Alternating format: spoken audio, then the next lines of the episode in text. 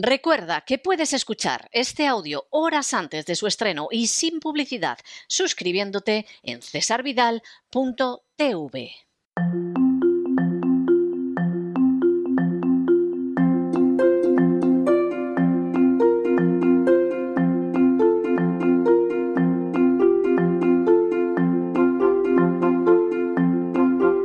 Palabras al aire con Sagrario Fernández Prieto.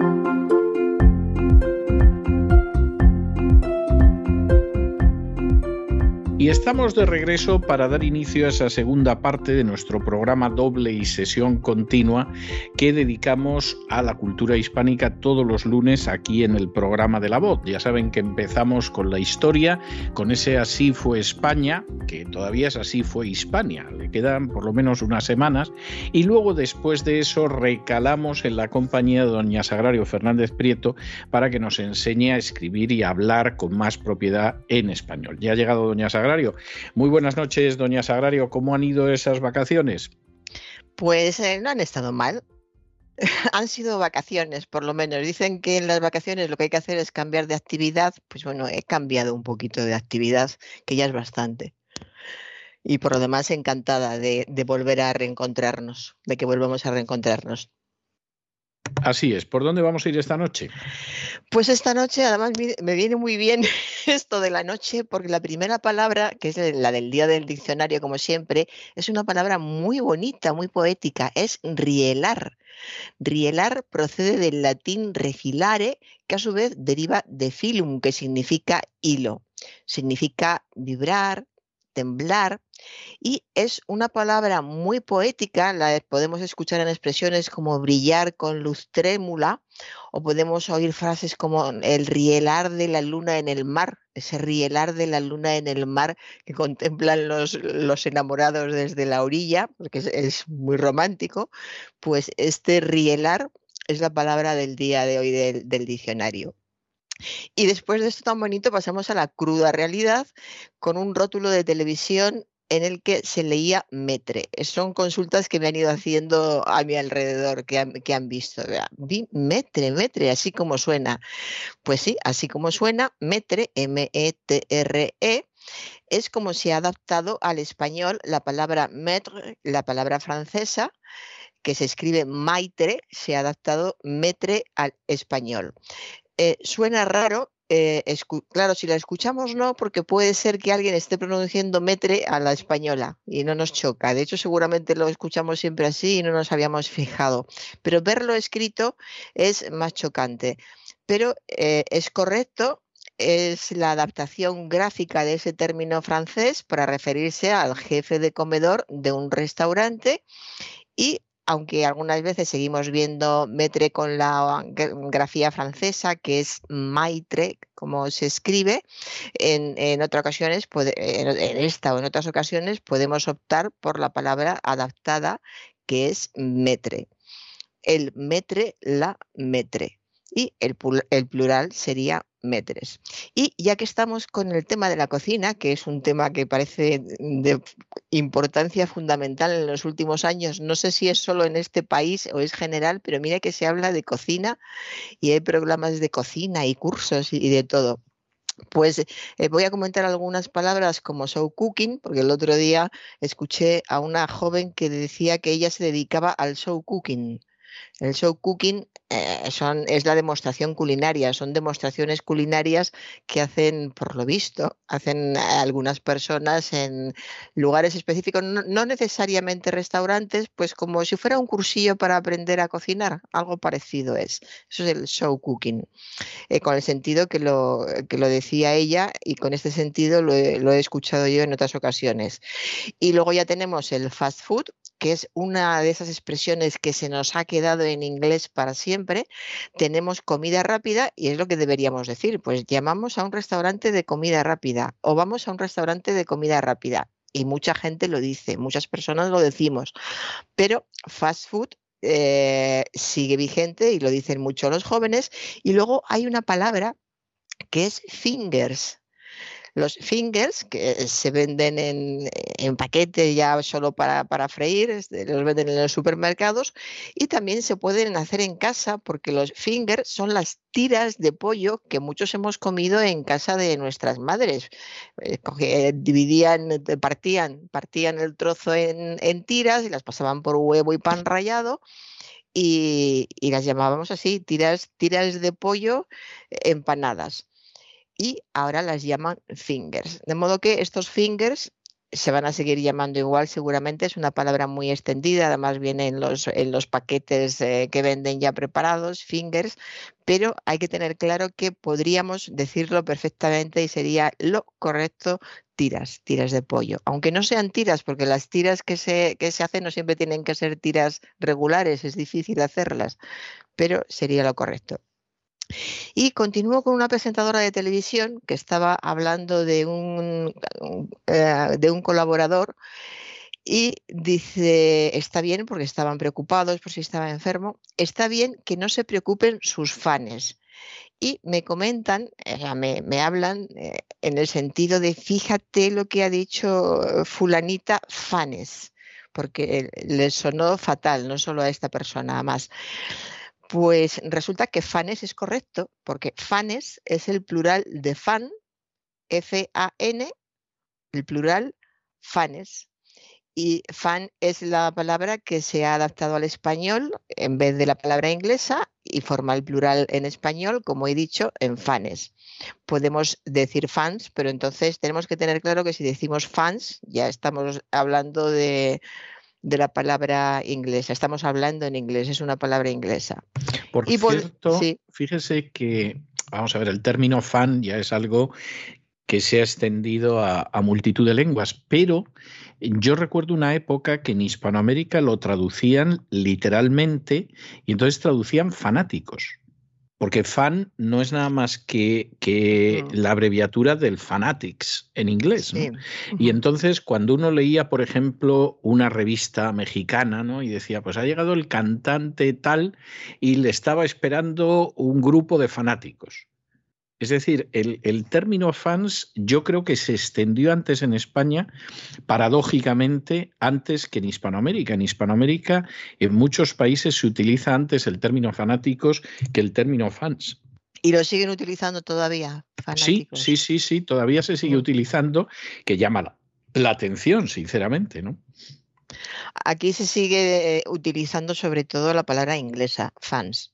Sí, en España Y da igual si, siempre fans y, siguen. Y cuando alguien lo dice bien, es lo que pasa cuando durante mucho tiempo hemos adaptado un término extranjero, cuando se corrige y se dice que en español se dice de tal forma y se puede, incluso se debe utilizarse así, ya es demasiado tarde, está muy asentado el término y ya todo el mundo dice, dice fans. Y si lo dice bien, pues pasa como en este caso, que la gente dice, mira, mira lo que ha dicho, se ha equivocado. Sí, yo confieso que la primera vez que lo vi en publicaciones en Hispanoamérica, el, fanáticos en vez de fans, me quedé sorprendido. Luego me di cuenta de que no, que era lo, correcto verdaderamente, pero, pero me llamó mucho la atención cuando lo vi. O sea, ellos habían traducido el fans inglés no por fan, sino pues por lo que significaba fanático.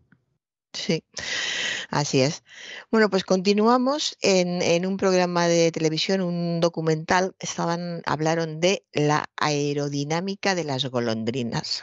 Me parece incluso un verso, me suena de maravilla. Casi, casi, sí, Es precioso, la aerodinámica de las golondrinas. Cuando le comenté a alguien que qué bonito la aerodinámica de las golondrinas, no es posible, ¿cómo van a tener aerodinámica? Eso lo, tienen los, los aparatos. Pues Para que vea usted que sí. si, que, si no has tratado con golondrinas, mejor no opines. Exacto. pues aerodinámico, que procede de aerodinámico, evidentemente, se refiere a la aerodinámica que tiene, y quiere decir que tiene la forma adecuada para reducir la resistencia del aire. Por eso hablamos de un coche aerodinámico. Y también es la rama de la mecánica de fluidos que estudia el movimiento del aire y otros gases y su interacción con los cuerpos que se mueven en ellos. También existe, por ejemplo, eh, los túneles, existen los túneles aerodinámicos. Y se puede hablar, sí, se puede hablar la aerodinámica de las golondrinas. Y ahora que ya ha surgido la, expresión, pues en cuanto acabemos, don César, nos ponemos a escribir una poesía sobre la aerodinámica de las golondrinas.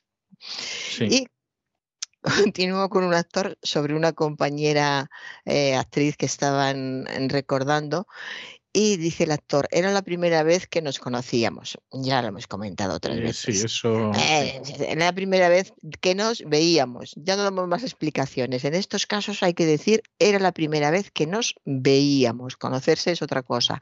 Una actriz. He trabajado desde el miedo y desde el respeto. También lo hemos comentado muchas veces.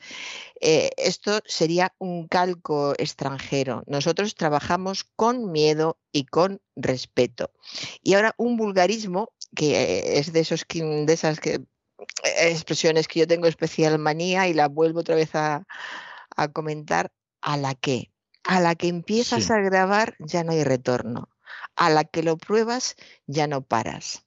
Hay que meterse en la cabeza que es enormemente vulgar utilizar esta expresión, a la que hay que fijarse un poquito, a lo mejor fijándonos en quién lo dice o en el entorno, en el ambiente, pero no, nos tiene que, sonar mal. E, es muy, muy vulgar. Hay que decir, eh, nada más probarlo, nada más empezar a grabar, eh, etcétera. Otra presentadora en una entrevista a otro actor de teatro que la invitó a ver a su obra. La invita a ver a su obra cuando están terminando la entrevista y dice, yo te cojo esa invitación yo te cojo esa invitación. Una presentadora de mucho nombre, ¿eh? no una presentadora empezando en suplente en vacaciones, no, no, una presentadora de mucho nombre, de una radio española muy escuchada. Yo te cojo esa invitación, en vez de decir yo te acepto, yo recibo, o si acaso yo recojo esa invitación, pero yo te cojo esa invitación, no, por favor. Continúo en una película. ¿Reconoces el modus operandis? Modus operandis. Modus operandis. Sí. Eh, esto eh, pasa en estas ocasiones por asimilación de, la S en los dos términos. Como es modus, pues piensan que lo siguiente debe acabar en ese, en ese también. Y no, es el modo de operar, el modus operandi, modo en que se opera, la forma de actuar. Un reportaje de televisión esto va de, pájaros, no iba de pájaros el, reportaje, pero decían, no están que trinan, están que gorjean. Estaban hablando de la, de la, hostelería, que lo ha pasado muy mal en estos días de lluvia, y estaban haciendo un reportaje y todo el mundo estaba muy, disgustado, muy preocupado por, eh, el poco trabajo que, que han tenido en algunos lugares de España. Y decía el, reportero que los hosteleros no están que trinan, están que gorjean. Pues eh, eso es lo mismo, da igual, o no están que gorjean, es lo mismo, trinar y gorjear son sinónimos.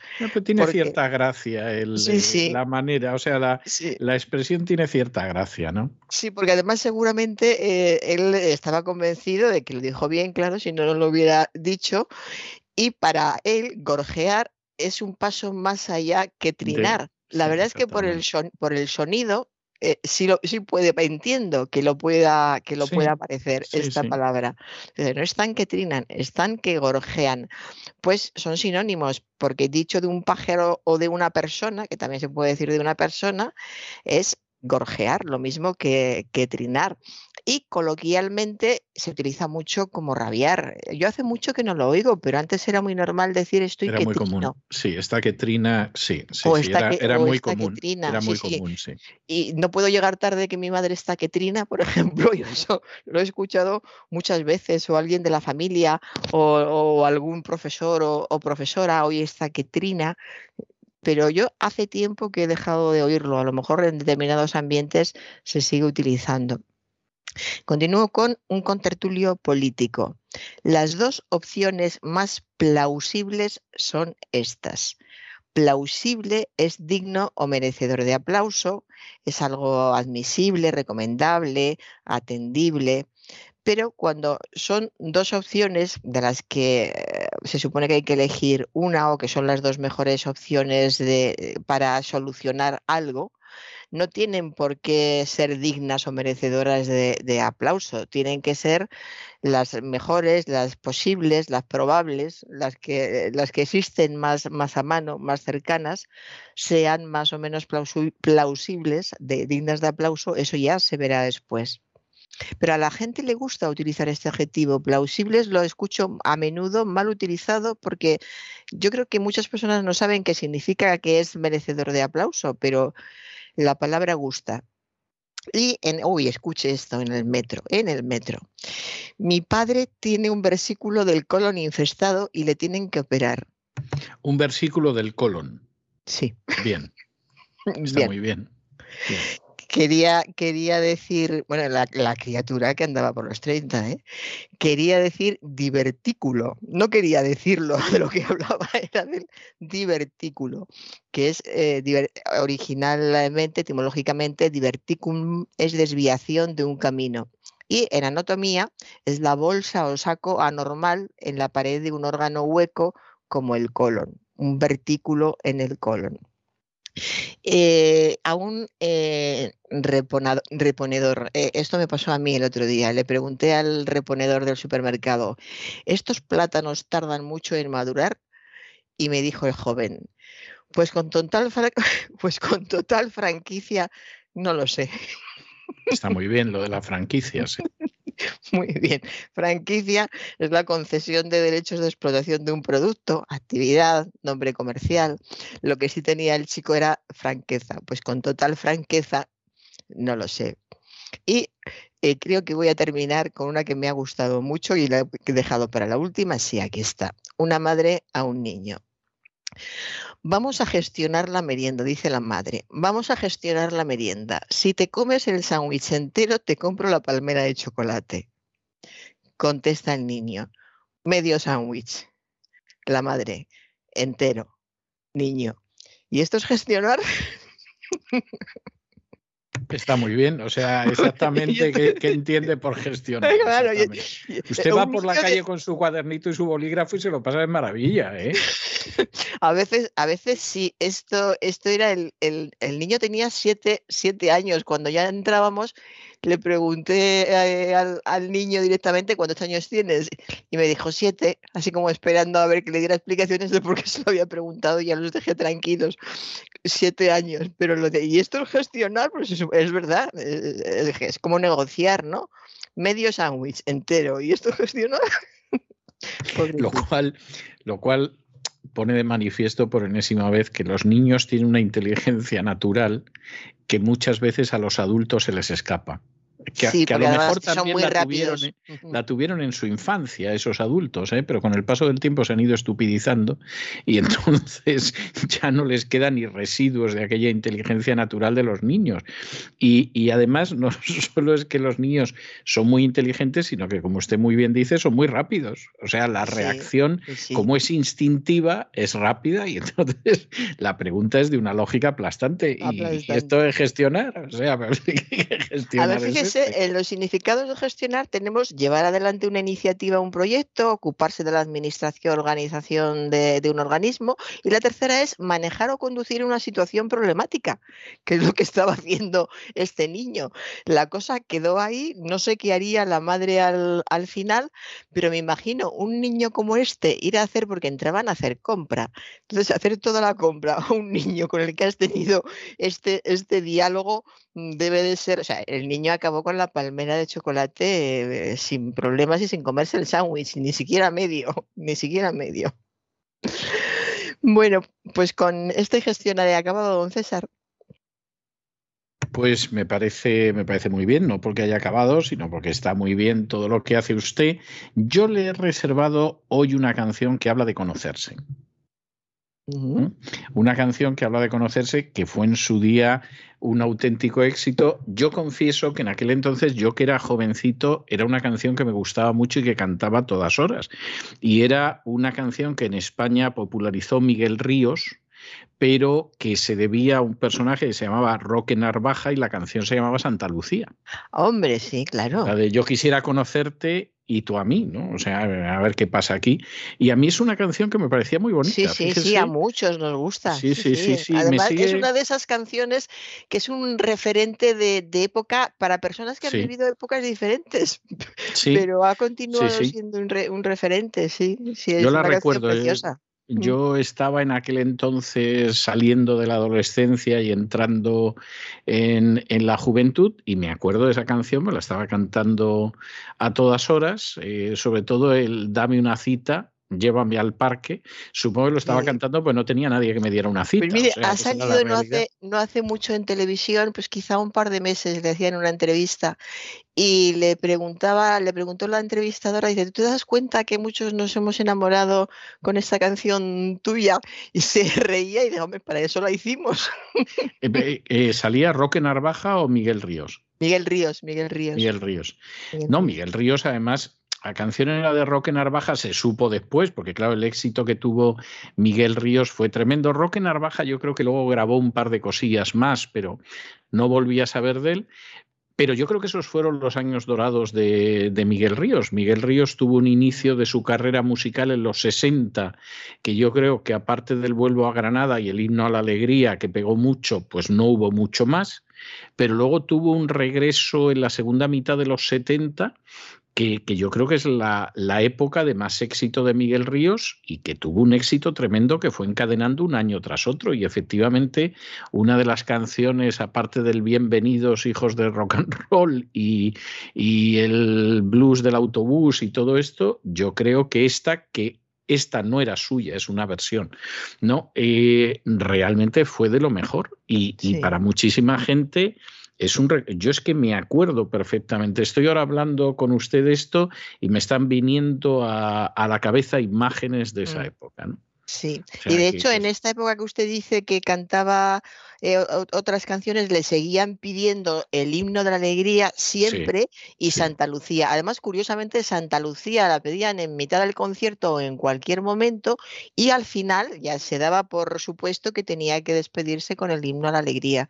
Claro, para que los presentes lo pudieran cantar con él. Y... Sí, sí, las ha llevado siempre en el repertorio. Sí, Es, es lógico. Y vamos a ver, estos cantantes que ninguno de ellos es un jovenzuelo, es decir, son gente ya con muchas, no años, ya con muchas décadas a las espaldas. Cualquiera que haya tenido ocasión de ir a sus recitales, no voy a decir de los últimos, de los últimos 20 o 25 años, como mínimo, la inmensa mayoría de los que iban era gente que era jovencita cuando ellos tenían esos éxitos y era gente que quería escuchar precisamente esas canciones de cuando ellos eran jovencitos. Eh, los últimos, eh, los últimos LPs de, o los últimos álbumes de, de Serrat pasaron absolutamente inadvertidos. O sea, yo estuve en la presentación de alguno de ellos, en algún programa, pasaron absolutamente inadvertidos. O sea, ya era un tipo de música la que hacía, que a mí no me parece que fuera peor que la que había hecho 30 o 40 años antes, pero no le decía nada al público juvenil. Y cuando de pronto había un recital de estos que a veces iban en solitario, a veces iban acompañados, a la, gente a Serrat, pues lo que le pedía era el Mediterráneo y Penélope y Tu nombre me sabe a hierba, etcétera, que son canciones de los 60, 70. O sea, esa, esa, es la realidad. Con Miguel Ríos pasaba lo mismo. Y luego hay alguno que llegaba a inicios de los 80, por eso de que fue cuando sacó la puerta de Alcalá. Pero, pero quiero decir que efectivamente eh, la gente lo que quería oír eran esos temas de la época en que éramos jovencitos y disfrutábamos con estos temas. Y y los que todavía siguieron componiendo algún tiempo, como es el caso de Serrat, pues realmente, realmente esos temas eh, nuevos ni se los aprendió la gente, ni, ni llegaron a tener una repercusión ni cosa parecida. Yo me acuerdo. Es que el, Mediterráneo de Serrat realmente fue un disco impresionante. Es un disco impresionante. después de ese, de ese disco, él mismo a mí me, me, gusta mucho, creo que sigue haciendo cosas muy buenas. Hay una canción de él que es mucho más reciente y me parece muy buena. Y gusta también a los jóvenes, y, pero lo que tienen estos autores como eh, cuando escuchan, por ejemplo, los, la gente joven, cuando escucha el himno de, de, la alegría ahora, hay muchas canciones de estos autores, de estos cantantes y de otros que les recuerdan a sus padres o más exactamente a sus madres. Entonces les sigue gustando porque se emocionan. O sea, yo sé que pasa eso de, jo, está como le gusta a mi madre. Y se emocionan por la canción y porque se están acordando de, la madre. Me parece uno de los momentos mm, bonitos que nunca hubieras esperado, porque no te, se te pasa por la cabeza, porque tampoco te parece tan importante, pero llega una edad en que tu hijo te dice, he estado en tal sitio y he escuchado tal cosa y me he acordado mucho de ti, y claro, te emocionas. Sea que es, muy de agradecer ese, el, el, efecto de la música en los sentimientos es realmente impresionante. Sí, es así, no cabe la menor duda, ¿no? O sea que. Y, y por otro lado, pues claro, hay canciones que si no son eternas, por lo menos nos van a acompañar hasta que no, nos vayamos de este mundo. Esa es la, la realidad, ¿no?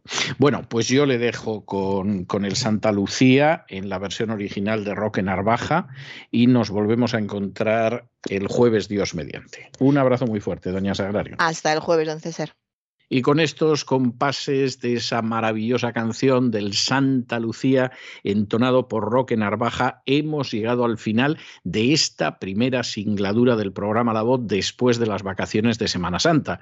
Esperamos que lo hayan pasado bien, que se hayan entretenido, que hayan aprendido una o dos cosillas útiles y los emplazamos para mañana, Dios mediante, en el mismo lugar y a la misma hora. Y como siempre, nos despedimos con una despedida sureña. God bless you. Que Dios los bendiga. El programa La Voz es una producción de Artorias Incorporated y al amparo del derecho a la libertad de expresión no se hace responsable de las opiniones vertidas en el curso del mismo.